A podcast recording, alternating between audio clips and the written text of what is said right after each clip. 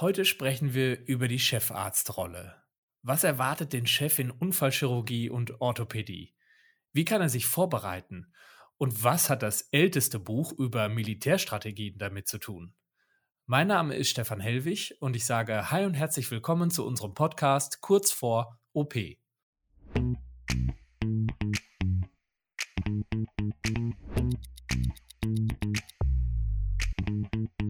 Kurz vor OP, der Podcast mit Tipps und Tricks für die medizinische Karriere. Produziert von OPET. Unser Gast heute ist Chefarzt der Klinik für Unfallchirurgie, Orthopädie und Handchirurgie im Klinikum Wolfsburg. Er ist jetzt seit 100 Tagen in seiner neuen Rolle und gibt uns einen Blick hinter die Kulissen seiner Arbeit. Ich sage Hi und herzlich willkommen, Dr. Alexander Wegner. Vielen Dank, dass ich die Gelegenheit bekomme, mit Ihnen darüber zu sprechen. Ja, ich freue mich total. Also, denn äh, Sie sind jetzt äh, nicht ganz 100 Tage, aber so um den Dreh 100 Tage Chefarzt, 100 Tage in Ihrer neuen Rolle in Wolfsburg. Und da bin ich natürlich total neugierig. Welches Fazit ziehen Sie nach 100 Tagen? Wie sind Sie gestartet in Ihre neue Rolle? Was gab es vielleicht auch im Vorfeld für Befürchtungen? Also ich freue mich auf einen total spannenden Austausch und ich habe schon im Vorgespräch gemerkt, Sie haben auch Bock, äh, drüber zu plaudern und all unseren Zuhörern auch ja, einen Einblick in Ihre Aufgabe, in Ihre Arbeit zu geben. Ich werde es probieren. Ich will hoffen, dass ich nicht allzu desillusionorisch äh, hier werde. Nein, also ich muss sagen, ich bin ganz zufrieden, ist alles gut. Okay, cool. Also ich meine, vielleicht fangen wir noch mal ein bisschen weiter vorne an. Sie haben äh, in Münster studiert, richtig? Ähm, ja, also das Medizinstudium, ne? Das äh, habe ich in Münster absolviert und ähm, ich meine, das war Abi 2000, dann habe ich Zivildienst gemacht und dann war ich halt in Münster und 2007 oder 2008 habe ich angefangen zu arbeiten. Das weiß ich gar nicht mehr so genau. Das geht mir ähnlich. Ich habe auch, bin 80 geboren, habe 2000 mein Abi gemacht und ich könnte jetzt auch nicht mehr sagen, ob ich 25 oder 26 angefangen habe zu arbeiten dann, aber äh, so irgendwann verschwimmt das dann so ein bisschen. Es gibt so ein paar Meilensteine, die hat man noch so genau im Kopf und dann fängt es an so ein bisschen zu verschwimmen. Genau. Dann sind Sie nach Essen. Ähm, sind dann von Münster nach Essen gewechselt und haben nachher dann eine Oberarztstelle in Mülheim angenommen oder sind Sie in Mülheim dann Oberarzt geworden? Nee, ähm, das war so. Erstmal, ich bin nach Essen gegangen, der Liebe wegen, weil meine Frau halt in Bochum studiert hat und dann hat sich das einfach äh, so ergeben. Und dann bin ich da halt geblieben. Ich wollte, für mich war halt klar, dass ich ähm, an eine Universität gehe, weil ich halt die Forschung machen wollte und ähm, das habe ich ja auch gemacht. Ja, und, ähm, das hat in Essen alles gut gepasst. Da habe ich in der Orthopädie angefangen und bin dann in die Unfallchirurgie gewechselt, habe dann da eigentlich meinen Facharzt zu Ende gemacht, habe dann da meine ganzen Zusatzbezeichnungen gemacht und bin dann erst nach Essen-Werden gegangen, in das Tochterunternehmen der Uniklinik Essen, weil dort eine Oberarztstelle frei war. An der Hauptuni gab es halt keine für mich. Und dann 2 Jahre später bin ich nach Mülheim gegangen und bin leitender Oberarzt quasi geworden. Und war das im Prinzip da auch für Sie schon klar zu der Zeit, dass Sie später eine Chefarztposition haben möchten oder war das da zu der Zeit noch nicht klar? Also, das war eigentlich schon klar. Also, ich hatte am Anfang, ähm, habe ich gesagt, ich gehe halt an 'ne Uniklinik, weil ich die Wissenschaft machen möchte, um halt mir alle Türen aufzuhalten. Dann habe ich festgestellt, dass das im Team noch relativ viel Spaß macht und, ähm, habe dann halt am Wochenende und nach den Diensten halt meine Versuche gemacht, wie das dann immer so ist. Zwischendurch hat sich meine Frau beschwert, dass ich zu viel arbeite, wie das dann auch immer so ist. Und Mhm. dann habe ich irgendwann festgestellt, ja, ich habe jetzt alles zusammen für die Habil und habe das dann halt gemacht. Und, ähm, da war für mich eigentlich schon längst klar, okay, ähm, ich probiere das. Ich hatte schon immer das Ziel, ähm, Chef zu werden und habe mir dann gedacht, wenn ich es jetzt nicht probiere, dann werde ich halt unglücklich. Und, ähm, ja, dann habe ich das halt getan und mich halt beworben. Das heißt, Sie haben dann gesehen, dass in Wolfsburg eine Stelle sein wird und haben sich auf diese Stelle dann ganz konkret beworben. War Wolfsburg vorher schon auf Mhm. Ihrer Karte oder Also, ehrlich gesagt, das war reiner Zufall, weil, äh, Wolfsburg war nicht auf meiner Karte. Nein, ich wusste davon auch nix. Ähm, ich habe zu der Zeit, ähm, in diesem sozialen, äh, Netzwerk LinkedIn, das kennen Sie vielleicht, das ist so 'ne, ähm im Endeffekt ist das wie Xing, äh, nur halt international für Jobs und so weiter, berufliches Netzwerk, habe ich halt viele Kontakte aufgebaut, weil ich Veranstaltungen von 'nem Lehrstuhl der Universität Duisburg-Essen damit, sagen wir mal, propagieren, fördern wollte. Und da bin ich von einem Headhunter angeschrieben worden und mit der Frage, ob ich mir vorstellen könnte, Chef zu werden. Und dann habe ich dem erstmal lapidar geantwortet: „Ja.“ Ja, klar. Und, ähm, ja, dann hat er mir halt 'n Stellenprofil zugeschickt und habe ich gesagt: „Ja, passt ja irgendwie“, aber ich konnte mir das irgendwie nicht so vorstellen. Habe ich gesagt: „Komm, bewirbst du dich einfach mal irgendwie.“ Dann habe ich halt noch 'n Lebenslauf, den ich hatte von 'ner anderen Bewerbung. Ohne viel Brimborium habe ich den dann einfach dahin geschickt. Der war relativ aktuell und das OP-Verzeichnis wollten sie haben. Da habe ich das Letzte, was ich halt hatte, einfach, ohne das zu aktualisieren, einfach dahin geschickt. Und ja, dann, äh, bin ich relativ schnell angeschrieben worden, äh, für, äh, 'nen erstes Vorgespräch. Mhm. Das hat dann stattgefunden, das war ganz nett und hat alles so weit gut gepasst. Und dann hieß es, ja, sie wollten mich halt in Wolfsburg in der ersten Teilnehmerrunde halt haben. Bin ich da erst mal so hingefahren und habe davon erst mal gar nix erwartet, so, ne? Hieß es: „Ja, es ist 'n ganz lockeres Gespräch, zum Kennenlernen und erst mal gucken.“ Ich habe so gedacht, da sitzen vielleicht 3, 4 Leute, die mit mir sprechen wollen, aber nein, ich komme in den Raum rein und dann saßen da 16, 17 Leute, also irgendwie 14 Chefärzte, die Dezernentin der Stadt, der Geschäftsführer und Oh, da war ich erst mal so 'n bisschen Ja, okay. erschlagen. Okay, verstehe, verstehe. Ist das üblich? Ja. Also, haben Sie dann nachher sich mal erkundigt, ist das so üblich? Wird das so gemacht oder war das Sagen wir so, hier in Wolfsburg ist das so üblich, Okay. aber von der Headhunterin wurde mir das anders angekündigt. Also, alles klar, verstehe. Und, ähm, ja, also, das lief dann eigentlich ganz gut, dieses Mhm. Gespräch. Anscheinend habe ich auch, ähm, gute Sachen erzählt, Mhm. weil auf dem Rückweg, so 'ne 3/4 Stunde später, bin ich schon angerufen worden, dass sie mich auf jeden Fall wiedersehen wollen. Und dass ich das jetzt als ernstzunehmende Stelle, äh, betrachten könnte. Und, ähm, ja, dann habe ich halt angefangen, mir Hintergrundinformationen zu holen und habe halt Leute gefragt, die ich kenne. Ich kannte zufällig auch jemanden, der hier im Klinikum gearbeitet hat, habe mir Mhm. dann, sagen wir mal, soweit es geht, Interna besorgen können Mhm. und, ähm, habe dann gesehen, dass der medizinische Campus Wolfsburg hier seit Januar, ähm, etabliert ist und das war dann für mich eigentlich der Hauptgrund zu sagen: „Okay, ich mache das jetzt wirklich ernsthaft und das das ist es.“ Wissen Sie, gegen wie viele Bewerber Sie sich durchgesetzt haben in dem Prozess? Also, man hat mir nur grobe Sachen gesagt. Also, in der Endrunde waren nur noch 2. Das ist ja auch üblich, aber es waren wohl mehrere, die sich vorher dann nach der ersten Runde aussortiert haben und am Ende war halt ich und noch jemand anderes. Ich habe gehört, dass er aus Berlin kam, aber ich kenne den nicht, ich weiß den Namen nicht. Also, so so hinter den Kulissen kann man vermuten, wer das ist, aber ich weiß es nicht 100 %, ne? Ja, toller Erfolg. Also, auch Gratulation an der Stelle. Ähm, das hat ja offenbar richtig gut funktioniert und war auch nicht so leicht, wie ich heraushöre. Also, anders als angekündigt auf jeden Fall. Ja, leicht, weiß nicht. Ich habe halt wahrscheinlich auch 'n bisschen Glück gehabt und war einfach zur richtigen Zeit am richtigen Ort. Das ist ja oft so. Ähm, ich muss dazu sagen, ich hatte mich vorher auf universitäre Stellen auch beworben und, ähm, war da auch zum ja, wir sagen immer Vorsingen, Vortrag gehalten und so, ist nix geworden. Aber, äh, im Nachhinein war das alles richtig so und dann kommt man irgendwann, wenn man so 'n paar Bewerbungen mitgemacht hat und 'n paar Auswahlgesprächen dabei war und es nie geworden ist, dann denkt man so: „Ja, ich werde irgendwie wird nie was.“ Und das war jetzt wirklich das ist so spontan gekommen und hat sich einfach von alleine ergeben. Also, das ist vielleicht auch so 'ne Lehre, die man daran die man daraus ziehen kann. Wenn man das möchte, soll man das auf jeden Fall machen, aber man darf das nicht zu forciert machen und, ähm, die richtige Stelle findet einen dann irgendwie auch schon, ne? Es gibt dann eben doch noch 'n paar Einflussfaktoren oder 'n paar Faktoren, auf die man selbst eben keinen Einfluss hat, ja? Also, Sie haben es Ganz ja auch genau. gesagt, zur richtigen Zeit am richtigen Ort. Äh, den richtigen Zeitpunkt, den bestimmt man nicht immer selbst und der Ort, den haben Sie jetzt auch nicht auf der Karte gehabt. Und dann haben Sie's Ihrer Frau erzählt, dass es jetzt Wolfsburg wird oder dass es Wolfsburg werden könnte. Äh, ich meine, ich habe es vorhin gesagt, so Münster, Essen, Mülheim, das kann man alles fast von einem Wohnort ohne Umziehen schaffen, je nachdem, wo man wohnt. Wolfsburg geht dann nicht mehr, äh, so. Da ist dann Genau. das ist dann mit Umzug und und persönlicher Veränderung auch verbunden, Privatleben und so weiter.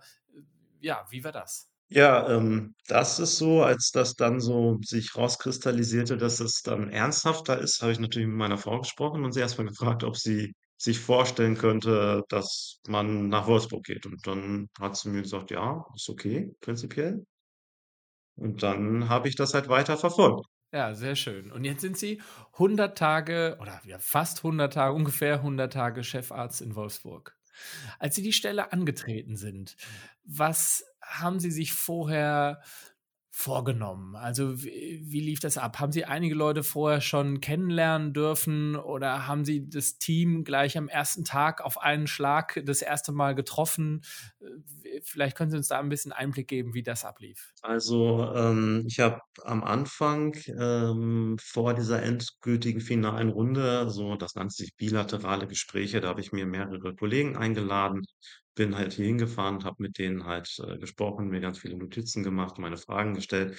Und dann bin ich zusätzlich, nachdem halt dieses ähm, Gespräch war, weil man, man hat ja immer Übergangsfristen, Kündigungsfristen und so weiter. Es geht ja nicht alles so auf einen Schlag, ähm, habe ich mir einen Tag Urlaub genommen und bin wirklich bewusst hergefahren und äh, bin einen Tag mit ähm, durch die Klinik gelaufen, habe mit allen Kollegen gesprochen, habe mich einfach vorgestellt, damit die so wussten, auf was sie sich einlassen und damit ich die so ein bisschen kennenlerne und mich so ein bisschen ähm, in die Lage versetzen kann, wie das ist, mit denen zu arbeiten. Okay, cool. Das heißt, Sie haben Ihren Start und Ihren ersten Tag quasi im Vorfeld schon so ein bisschen vorbereitet. Kann man so sagen, ja. Also ähm, schlussendlich halte ich das für eine schlaue Idee, wenn man so ähm, sich so ein bisschen halt vorstellt und damit alle so ungefähr wissen, womit man rechnen kann. Ne? Und das habe ich halt gemacht. Und das war im Nachhinein auch ganz gut, muss man sagen. Gab es auch Sorgen oder äh, Ängste beim Antritt der neuen Stelle? Gab es Themen, die Sie, ich will jetzt nicht sagen, die Sie nachts nicht haben schlafen lassen, aber man macht sich ja so seine Gedanken. Ich hatte am Anfang halt schon Sorge, dass ähm, die Teamführung, das ist ja immer schwierig, das lernt man halt auch nicht so richtig. Ähm, ich weiß gar nicht, ob man das richtig lernen kann. Man kann natürlich Kurse dafür machen, aber das, das ist, glaube ich, auch so eine Charaktereigenschaft, so ein persönlicher Stil, je nachdem, wie man führt.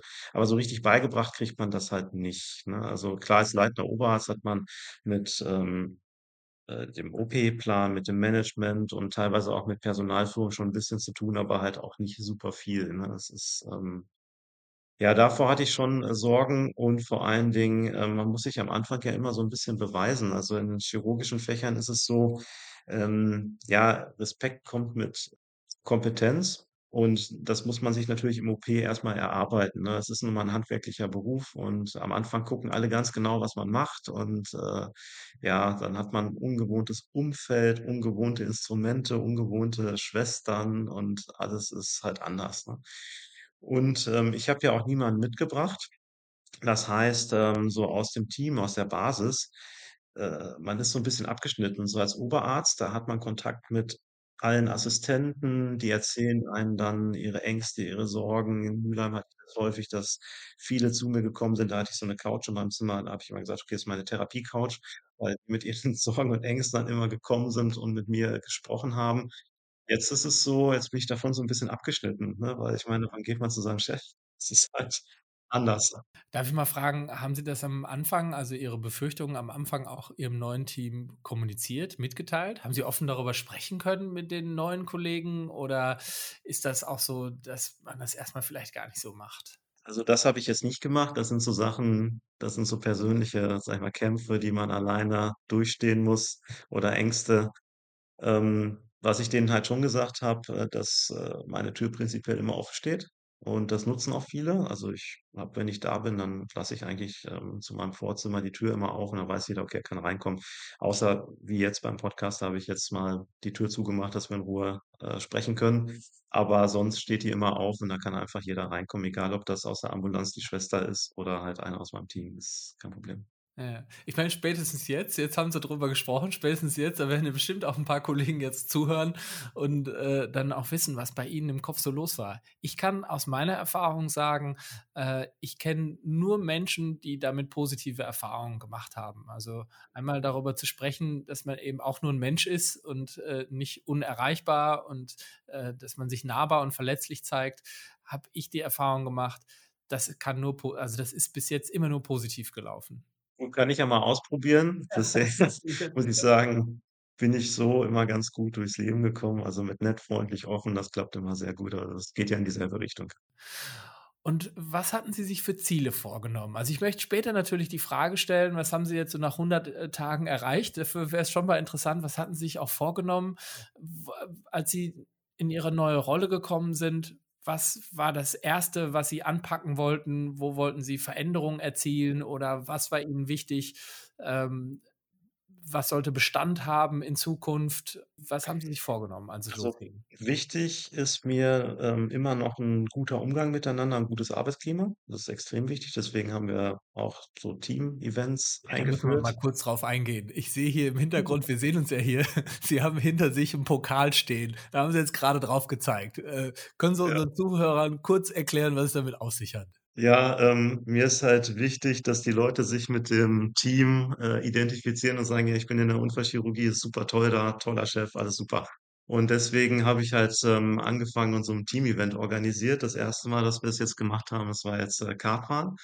Und, ähm, da haben wir so 'nen, äh, Qualifying und so 'n Rennen gebucht und waren jetzt mit, äh, 16 Leuten halt auf der Rennstrecke und haben 'n netten Abend miteinander verbracht. Ja, stark, stark. Ich könnte natürlich jetzt provokant sagen, die Mitarbeiter haben Sie gewinnen lassen, haben den Chef gewinnen lassen, denn auf dem Pokal steht erster Platz. Ja, ich muss dazu sagen, wenn ich Sachen mache, so auch auch sportlich oder so, ich ich weiß nicht, da kann ich nicht aus meiner Rolle fahren. Ich bin immer relativ ehrgeizig, was das angeht. Und, ähm, ein Mitarbeiter hat gesagt, ähm: „Ich fahre wie 'n deutscher Raser.“ Okay, verstehe. Also, nein, also schlussendlich, ähm, das ist natürlich beim Kartfahren immer fair. Man muss natürlich schon aufpassen, dass man da niemanden abschießt. Aber, äh, schlussendlich, ähm, ist alles gut gegangen, alle haben Spaß gehabt und, äh, das war das Ziel der Geschichte. Cool, sehr cool. Ich meine, okay, jetzt nochmal zurück. Wir sind drauf gekommen, weil Sie gesagt haben, ähm, die, die Zusammenarbeit im Team, der Teamgedanke, äh, das Miteinander, das ist Ihnen wichtig, die Stimmung innerhalb der Gruppe. Genau. Und da haben Sie beispielsweise jetzt ein Team-Event gemacht und das gehörte auch mit zu Ihren Zielen. Das haben Sie sich vorgenommen, diese, diese positive Stimmung mitzunehmen oder die aufrechtzuerhalten, die zu verbessern, wie auch immer. Genau, also ich habe mir erstmal habe ich mir vorgenommen, man liest natürlich immer diese ganzen Bücher, was macht man, neue Stelle, Chef, ersten 100 Tage Chef, wie auch immer, ähm, nichts zu machen. Einfach erstmal zu gucken, was wird gemacht und, äh, wieso läuft das so? Weil oft haben die Dinge, die gemacht werden, ja einen tieferen Sinn, den man am Anfang halt einfach nicht kennen kann, weil man das Haus, äh, das Unternehmen, wie auch immer, nicht kennt. Und viele Sachen, die hier so waren, wie sie waren, die hatten halt schon 'n Hintergrund und das meiste läuft ja auch. Und warum soll man was verändern, was irgendwie funktioniert? Man kann es vielleicht verbessern, aber dafür muss man natürlich erst mal den Prozess verstehen. Und deswegen habe ich mir erst mal vorgenommen, nicht so viel zu verändern. Erst mal zu gucken, wie es läuft. Das habe ich auch erst mal gemacht. Dann habe ich mir erst mal die ganzen OP-Instrumente vorgenommen. Dabei ist dann rausgekommen, das hat mir mein Vorgänger auch schon gesagt, dass die Marknägel, die wir hatten, einfach nicht mehr up to date sind, dass die geändert werden müssen. Die haben wir jetzt neue eingeführt. Das war auch wichtig und haben wir noch ein paar Implantate dazugeholt und, ähm, das lief jetzt ganz gut. Und, ähm, was mir dann besonders wichtig ist und am Herzen liegt, das ist halt Lehre. Deswegen habe ich ja gesagt, dieser Campus Wolfsburg war mir sehr, sehr wichtig. Das ist halt der Hauptgrund, warum ich mich dann wirklich ernsthaft hier für Wolfsburg interessiert habe. Und, ähm, Ausbildung bei den eigenen Mitarbeitern ist mir wichtig. Also, mir ist wichtig, dass die Leute von mir irgendwann weggehen und sagen: „Okay, da habe ich super viel gelernt. Der hat mir Operieren beigebracht. Das ist gut.“ Das ist nicht immer so. Assistenten operieren halt nicht so viel in allen Kliniken, wie man so denkt, Facharztkatalog und so. Ja, und damit habe ich dann angefangen und habe vor allen Dingen 'ne zertifizierte Frühfortbildung einmal die Woche initiiert, die wir jetzt jeden Montag halt so 'ne Stunde Frühfortbildung machen und jeder ist mal dran, hält 'n Vortrag, wird drüber diskutiert. Und das sind so die Neuerungen, die ich mir am Anfang aufgeschrieben habe. Und das ist jetzt weitestgehend umgesetzt. Und ein Teil davon ist natürlich auch halt diese Team-Event-Geschichte. Hm, ja, sehr gut. Ja, das klingt so, als waren Sie schon sehr konkret in der Umsetzung, also als hatten Sie klare Vorstellungen davon, was Sie gerne am Anfang erreichen möchten. Und jetzt nach 100 Tagen können Sie an die meisten Punkte auch schon 'n Haken machen. Insbesondere auf diesen Punkt, äh, zuhören und verstehen. Da würde ich jetzt ganz gerne noch mal drauf eingehen. Sie haben gesagt: „Am Anfang will ich eigentlich erst mal gar nichts verändern. Da will ich erst mal gar nichts machen.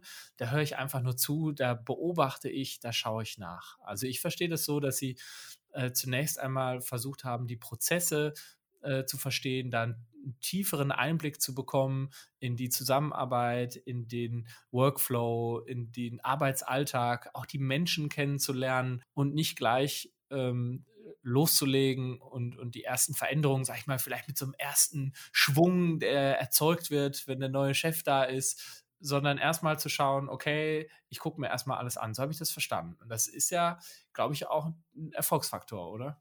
Ich denke schon, also bei mir hat das sehr gut funktioniert, erstmal nachzugucken, warum ist das so? Und, ähm, dann muss man gucken, funktioniert das? Kann ich damit leben? Kann ich damit nicht leben? Und, ähm, ja, da gab's halt ein paar Sachen, die fand ich nicht gut, aber ich habe die erstmal so hingenommen, weil ich, ähm, gesehen habe, gut, es funktioniert ja irgendwie, es hat die letzten 25 Jahre funktioniert, warum soll es jetzt nicht auch funktionieren? Also, zum Beispiel, ähm haben die Assistenten sehr viel auf Station alleine gemacht, ohne Supervision. Und, ähm, das fand ich jetzt nicht gut, weil ich das aus meiner vorherigen Ausbildung auch so nicht kannte. Aber ich wollte natürlich auch niemandem jetzt aufzwingen, dass es jetzt sofort anders zu machen ist. Und die glückliche Fügung dabei war, dass halt ein Mitarbeiter von mir, also einer meiner Oberärzte, dann irgendwann sagte, ja, ihm gefällt das nicht auf Station, das ist nicht so gut, ähm, da müsste mehr Supervision rein. Und hat das halt angesprochen und dann musste ich halt wenig machen. Ich konnte mich zurücklehnen, konnte lächeln und sagen: „Das finde ich total super, genau das setzen wir um und jetzt machen die das für mich.“ Und da muss ich Ihnen sagen, Dr. Wegner, ich glaube, das ist gar kein Einzelfall. Ich glaube, dass wenn man die nötige Geduld aufbringt und wenn man so wie Sie Fragen stellt, sich das Ganze anschaut, es gibt eben auch bestimmte Teamdynamiken, die muss man einfach auch mal aushalten. Da kommt dann jemand aus der Gruppe, wenn man das aushält, äh, die, die Zeit, dann kommt jemand aus der Gruppe und hat selber die Idee und dann wirkt das natürlich auch ganz anders. Also ich glaube, das ist gar kein Einzelfall, sondern das kann ganz häufig genauso funktionieren, wie Sie das beschrieben haben. Also ist ja total schön dann, auch für alle. Mhm. Also, da muss ich sagen, das hat sehr gut funktioniert. Und ich nehme an, äh, wenn die Mitarbeiter das Gefühl haben, dass sie selbst die Idee gehabt haben, auch so, ich meine, in dem Fall war es ja auch so, es ist ja, sie haben es ja vorher gar nicht so kommuniziert, ja. äh, dann, dann lässt sich so eine Veränderung auch einfacher bewerkstelligen. Ne? Also, es muss halt vom Team mitgetragen werden und das ist halt genau der Punkt. Aber das ist halt auch so ein Führungsthema. Wie schaffe ich es, dass ein Team eine Entscheidung akzeptiert und dahinter steht? Also, ich bin ganz gerne relativ transparent. Gut, ich kann nicht alle Informationen, die ich, ähm, aus Sitzungen kriege, weiterreichen, das geht nicht. Aber wenn ich was mache, dann begründe ich das in der Regel und, ähm, zeige denen halt auch, wieso man was wie machen muss oder sollte. Und in der Regel wird das dann relativ gut akzeptiert. Wenn man natürlich einfach sagt: „Das ist jetzt so, weil ich das jetzt so sage“, ich glaube, das funktioniert nicht gut auf Dauer. Jetzt haben Sie sich eben auf Ihre neue Rolle vorbereitet und haben Gespräche geführt und sind auch gebrieft worden. Mit Sicherheit gab es auch einige Überraschungen in den, in den ersten Tagen oder nach einigen Wochen. Gab es irgendwas, worüber Sie äh, sprechen können, was Sie gerne erzählen möchten, wo Sie sagen, ja, da gab es schon was, da hatte ich nicht so mit gerechnet oder das hatte ich nicht auf dem Schirm oder es hat sich jetzt im Nachhinein dann doch anders dargestellt als äh, erwartet? Ähm, ja, die Verwaltungstätigkeit. Also, da habe ich wirklich nicht mit gerechnet. Ich sitze sehr viel am Schreibtisch und lange am Schreibtisch. Das also, dass das viel ist, wusste ich, aber dass es so viel ist, ähm, das wusste ich nicht. Also, die ersten 2 Tage, da habe ich außer morgens gefrühstückt, nichts gegessen und war bis einundzwanzig Uhr durchgängig irgendwie im Büro. Ähm, ja gut, zwischendurch auch im OP, aber wenn man dann alles, was dann so auf einen einströmt mit E-Mails, Anrufen, sonst was, dann hat am Anfang hatte ich natürlich auch viele Entscheidungen zu treffen, die, ähm, sage mal, hinausgezögert wurden, weil ja klar war, es kommt 'n neuer Chef und der Alte das dann auch nicht mehr gemacht hat, was auch sehr nett von ihm war, weil er mir das dann quasi mitgegeben hat, dass ich halt von Anfang an die Klinik neu strukturieren konnte. Er hätte natürlich auch einfach irgendwie mit der Verwaltung das durchboxen können und dann wäre ich vor verendete Tatsachen gestellt worden.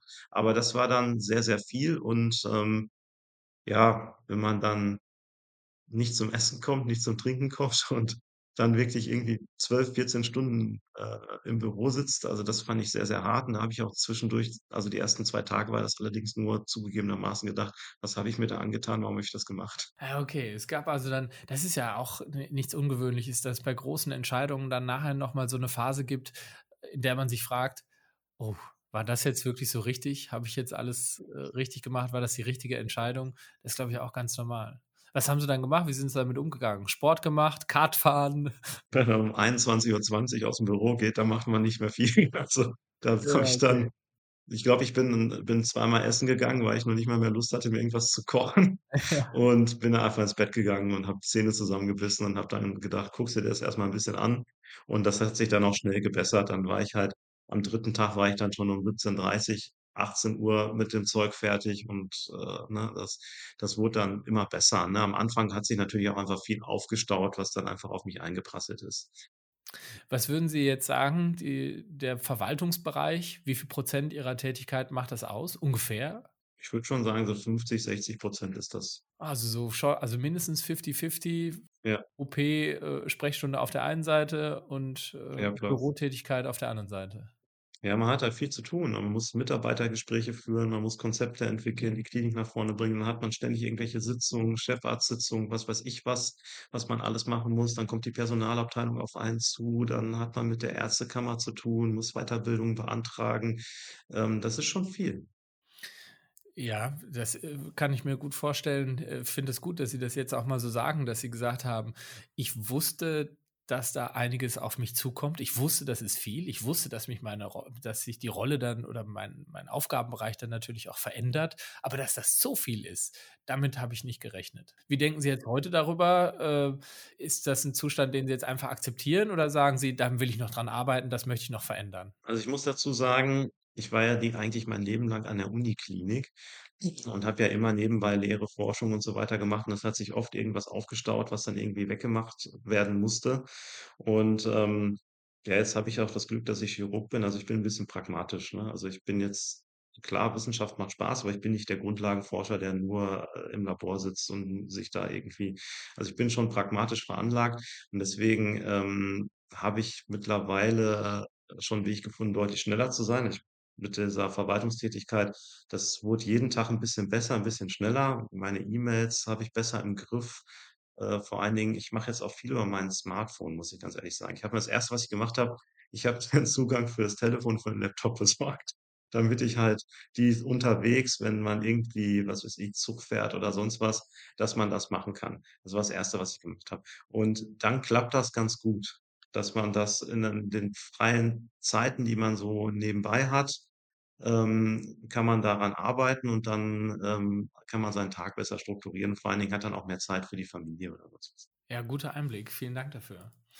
Wie ist das mit der Teamführung? Also, das ist auch ein ein Stichpunkt, den ich mir gerade aufgeschrieben habe, so im Laufe Ihrer Erzählung. Sie haben gesagt, dass Sie einen besonderen Stellenwert auf das Team, auf die Stimmung, auf die Zusammenarbeit legen. Als Sie in das Team gekommen sind ich meine, bestimmt gab es ja jetzt in diesem Team auch Mitarbeiter, die schon viele, viele Jahre, wenn nicht sogar Jahrzehnte in der Klinik sind, die auch schon 10 Jahre mehr Erfahrung auf dem Buckel haben.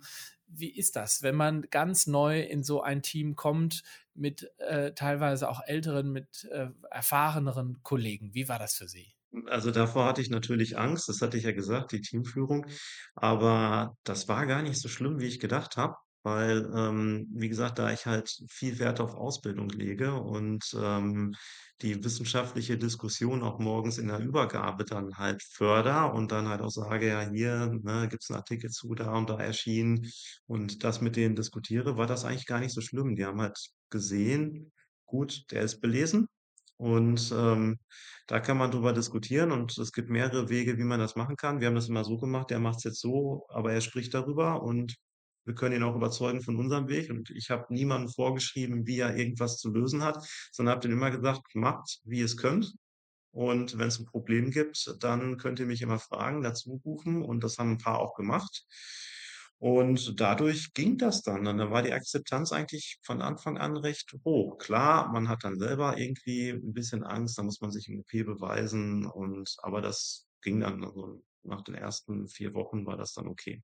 Das klingt alles relativ flüssig. Äh, ich frage jetzt trotzdem mal nach, weil irgendwo denke ich, manchmal gibt es vielleicht doch einen Haken. Jetzt so nach 100 Tagen in Ihrer Rolle, gibt es auch irgendein Ziel, das Sie nicht erreicht haben? Ist dann nicht erreicht. Also, ich glaube, das Problem ist, man muss sich halt realistische Ziele setzen. Und, ähm also, es gibt in meiner Ausbildung 'n alter Oberarzt hat immer gesagt, ich soll hier Sun Tzu, äh, lesen, „Den Weg des Kriegers“, und da sagt er halt relativ klar: „Kämpfe keinen Kampf, den du nicht gewinnen kannst.“ Und das zählt halt auch dazu. Man muss sich halt Ziele stecken, die man erreichen kann. Klar, man muss auch Visionen haben, was man gerne irgendwann mal machen kann, auch wenn's unrealistisch ist.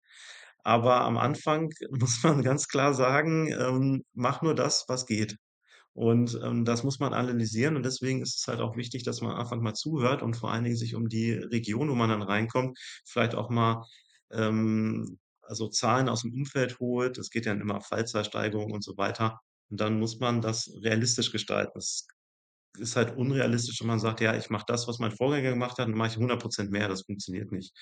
Äh, und dann muss man vorher auch die die Arbeitsabläufe im Krankenhaus irgendwie kennen. Es gibt ja in jedem Haus so besondere Situationen, wenn man irgend 'n neues System einführt oder so. Das klappt ja nicht von jetzt auf gleich. Da müssen die anderen ja auch mitspielen, ne? Sei es Steri, sei es OP-Pflege, sei es Anästhesie. Ähm, und ja, wenn man das dann raus hat, dann funktioniert das schneller oder langsamer halt. Ja, sehr gut, weil Sie es eben erwähnt haben. Sun Tzu, Die Kunst des Krieges, äh, Buch, das, äh, sich gar nicht so erst, ähm, flüssig lesen lässt, was auch erst mal gar nichts mit Business zu tun hat. Also, es ist tatsächlich, äh, ein Buch über einen General im Krieg und, äh, der teilt eben seine ja, seine Prinzipien, äh, nötige Rahmenbedingungen, seine Methodik mit. Und ja, ist das natürlich sehr weit entfernt zu sagen, das lässt sich auch aufs Business übertragen, aber inzwischen gibt es viele Businessbücher, die tatsächlich auf diesen auf auf dieser Philosophie von Sun Tzu quasi sich zurückf führen lassen und, äh, viele viele Übergänge, viele Übertragungen, die man da gemacht hat. Und tatsächlich, also Vorbereitung gehört zum Beispiel dazu oder eben, äh, kämpfe wie haben Sie gesagt, kämpfe keinen Kampf, den du nicht gewinnen kannst. Also, es Ja. gehört eben auch dazu zu dieser zu der Erkenntnis und zu dieser Philosophie. Äh, ganz spannendes Buch. Also, Die Kunst des Krieges für alle, die in so eine Führungsrolle kommen oder in so einer Führungsrolle sind. Äh, das wäre mal 'ne Buchempfehlung hier in diesem Podcast. Genau, kann ich kann ich empfehlen. Ähm, ich muss dazu sagen, das liegt da so 'n bisschen an meiner Vergangenheit. Ich habe sehr viel Kampfsport gemacht und, ähm, das kommt halt auch daher und m mein Trainer hat das auch immer gesagt. Und da ist zum Beispiel auch eine Passage: Wenn man kämpfen muss, dann soll man auch so zu so hart zuschlagen, dass das Gegenüber sich nicht mehr erholt und nicht mehr zum Gegenschlag ausholen kann. Das kommt jetzt aus dieser militärischen Geschichte, aber das trifft's im Kern halt schon. Man kann das Ganze auch so als ewigen Kampf sehen und, ähm, ja, man muss sich gut vorbereiten, man muss immer 'n Plan B haben. Und da habe ich auch gelernt, jeder Plan ist nur so gut bis zur ersten Feindberührung. Das heißt, man kann sich noch so viel ausdenken oder 'ne OP planen und dann passiert irgendwas zwischendurch, was man einfach nicht planen kann und dann ist alles die Katz. Mhm. Absolut, absolut. Also, ich habe das Buch auch mehrmals gelesen, weil es stehen so viele einzelne, äh, wichtige, relevante Sätze da drin, die kann man sich gar nicht alle merken. Also, man muss es 2, dreimal gelesen haben und später auch immer wieder gerne noch mal nachschlagen, um sich mal bestimmte Passagen einfach noch mal vor Augen zu halten. Also, äh, und vor allem auch ich habe jetzt nicht dieses Businessbuch gelesen, sondern Die Kunst des Krieges und dann muss man selber immer noch mal überlegen: „Wie kann ich das jetzt auf mein Business, auf meine Arbeit, auf meine Führungsrolle übertragen?“ Also, super Buch, sehr spannend, äh, und ist auch äh, gar nicht so dick. Ich schiele immer da hoch, weil da oben steht's, äh, ist auch gar nicht so dick, kann man gut lesen. Ich finde das lustig, dass Sie das auch gelesen haben. Ja, ja, gut. Also, ich meine, äh, es gibt 'n paar gute Bücher für zum Thema Führung oder Management, ähm, und einige sind auch unabhängig von Branche oder so etwas, äh, die sollte man schon also, gelesen haben. Was heißt, sollte man gelesen haben? Ich lese eben auch gerne und dann, äh, gehört so 'n Buch dann dazu. Wenn man selber gar nicht gerne liest oder so, dann ist es ja auch Quatsch, äh, jemandem Bücher zu empfehlen, Mhm. aber ich lese es eben ich lese eben auch gerne, genau. Ja, cool. Jetzt habe ich noch, ähm, ähm, mal so die Frage: W gibt's irgendetwas, wenn jetzt jüngere Kollegen in unserem Podcast zuhören, die vielleicht, ähm, auch vor so einer Entscheidung stehen oder kurz vor der Übernahme einer solchen Rolle, die selber mit dem Gedanken spielen, Chefarzt zu werden. Gibt es Tipps, die Sie sich gerne gewünscht hätten, wo Sie sagen: „Ah, wenn ich das gewusst hätte“, also, wie zum Beispiel mit dieser mit diesem großen Anteil Zeit für Verwaltung. Gibt's etwas, wo Sie sagen: „Ah, das hätte ich mir schon präziser gewünscht, da hätte ich gerne 'ne bessere Vorstellung davon gehabt oder das hätte ich gerne vorher gewusst?“ Also, ich muss sagen, ähm, kann ich jetzt gar nicht so genau sagen. Also, ich bin eigentlich im Nachhinein ganz gut vorbereitet worden auf diese Position, also, durch meinen alten Chef. Und, ähm, ich war mal auf dem, äh, DKU, also, der Deutsche Kongress für Orthopädie und Unfallchirurgie, in einer berufspolitischen Sitzung. Und da hieß es, ähm, ich das Thema war halt, äh, Chefarztposition. Gibt es noch sich lohnende Positionen? Und das Fazit war ganz klar ja, aber sie sind selten und man muss halt genau gucken, was man tut. Und da war zum Beispiel ein Thema, das ist ja immer so, man wird älter, man möchte diese Nachtdienste nicht mehr machen. Und da wurde ganz klar gesagt, man sollte keine Stelle annehmen, wo man nicht mindestens 4 Oberärzte hat. Weil, ähm, mit 3 Oberärzten kriegt man 'n Dienstplan zusammen, aber ist einer krank, wie auch immer, dann steht man selber in der Pflicht. Und, ähm, da man ja nun mal jetzt als Chef oder Leiter von 'ner Abteilung das Ganze verantwortet, steht da eigentlich auch immer 'ne Klausel drin, dass man im Zweifel selber muss. Und entsprechend sollte man halt gucken, dass man genug Personal hat, dass man eben nicht muss oder nur zu seinen eigenen Bedingungen. Wenn man halt einfach sagt: „Pass auf, da ist einer krank, ich mache jetzt einfach mal den Dienst, geht ihr mal nach Hause zu euren Familien.“ Das ist ja okay, aber wenn das dann die Regel wird, dann wird's halt schwierig, ne? Sehr guter Tipp, sehr guter Hinweis, äh, da mal drauf zu gucken. Ähm, dafür äh, hat's es sich schon wieder gelohnt, hier solche Tipps unseren Zuhörern mitzugeben. Ja, sehr cool. Ich meine, wir kommen so langsam zum Ende unseres Gesprächs, unserer Podcast-Zeit. Gibt's von Ihrer Seite aus noch etwas, was Sie unseren Zuhörern gerne mitteilen möchten? Gibt's von Ihrer Seite aus noch 'n Punkt, über den Sie gerne sprechen wollen? Also, das Einzige, was mir einfällt, ist, ähm, wenn man was macht, dann sollte man's halt richtig machen. Und wenn man sich halt 'n Ziel, ähm, äh, steckt, dann sollte man halt darauf zuarbeiten. Man wird irgendwann zum Erfolg kommen. Wichtig ist halt nur, dass man das halt ständig und kontinuierlich tut. Es ist wie beim, äh, Wissenschaft oder beim Operieren. Wenn man's kontinuierlich macht, irgendwann wird der große Wurf dabei sein. Stark, das lassen wir so stehen. Doktor Wegner, Dankeschön. Danke, dass Sie mit dabei waren. Danke, dass Sie sich die Zeit genommen haben. Super Gespräch. Vielen Dank. Sehr gerne. Danke. Liebe Zuhörerinnen, liebe Zuhörer, wenn euch die Folge gefallen hat, dann hinterlasst gerne einen Kommentar, hinterlasst gerne eine Bewertung. Wir freuen uns über Feedback und sagen Tschüss, bis zum nächsten Mal. Das war Kurz vor OP, der Podcast von OPET. Alle Infos zum Podcast findet ihr unter www.oped.de. Wir freuen uns, wenn ihr auch beim nächsten Mal wieder mit dabei seid und wünschen bis dahin eine gute Zeit und bis bald.